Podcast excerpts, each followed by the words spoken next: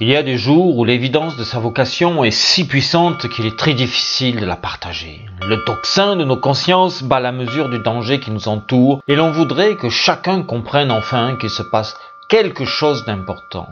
J'en étais là de mes réflexions quand je me rendis compte par la grâce du Seigneur et l'inspiration de l'Esprit Saint combien il a dû être difficile d'être Jésus. Maître pour certains, Seigneur pour d'autres, Fils de Dieu pour ceux qui auraient mieux fait de se taire, et pire encore. Alors que ses disciples se demandaient encore à quel genre de rabbi ils ont affaire. Non, eux, ils n'entendaient rien et se préoccupaient plutôt d'un gaspillage de parfums de très grand prix, un flacon entier, répandu telle une onction odoriférante agréable à Dieu, pourtant prélude à l'innommable.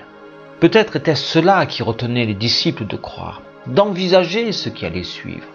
Et puis, suivre Jésus sur les routes poussiéreuses de la Galilée comme une troupe de saltimbanques, offrant le spectacle des miracles et des guérisons de village en village, dormant souvent à même le sol et vivant de la charité des populations, en étant dans le même temps les témoins de richesses auxquelles ils n'accédaient pas, n'a pas dû favoriser leur intériorité. Pourtant, qui a par eux baigné littéralement dans le royaume des cieux proclamé par Jésus Il avait aussi annoncé avec l'autorité du Maître. Savait-il vraiment qui il était?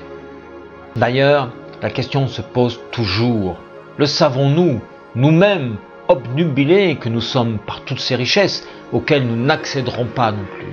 Matériel, bien sûr. Quelle préoccupation et quel danger? Que d'énergie dépensée au détriment des trésors célestes de la parole divine de la Bible. Je vous l'accorde volontiers. Nos emplois du temps sont surchargés, mais pour chaque rendez-vous, de chaque journée que l'on veut rentable, ne pourrait-on pas consacrer une minute? Le temps d'une courte phrase à l'attention du Christ, par exemple. Merci, pardon, guide-moi. Ou mieux encore, allez, soyons fous, prendre un véritable rendez-vous avec lui fermez sans détour pour tenter d'entendre ses conseils quand le toxin, notre alarme intérieure, se fait ressentir. Êtes-vous prêt à être challengé?